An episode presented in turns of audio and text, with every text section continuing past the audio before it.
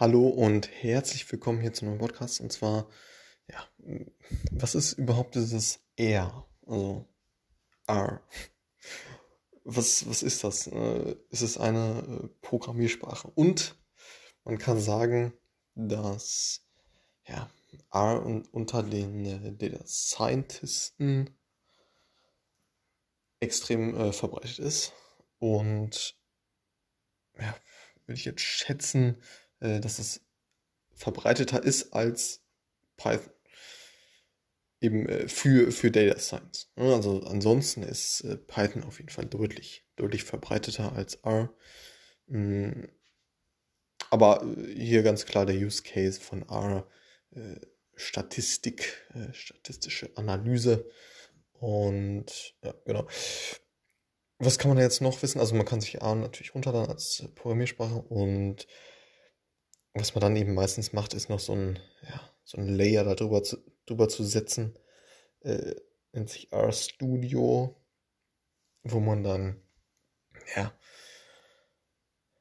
deutlich, ja, von der hm, UI und UX, also vom User Interface äh, her, ganz, ähm, ganz gut mit R, also mit der Programmiersprache ganz gut arbeiten kann sich die ja, Darstellungen, also Visualisierung ganz gut anzeigen kann und so weiter. Und äh, genau, ist eben so eine Erarbeitungsmaske. Und ja, genau.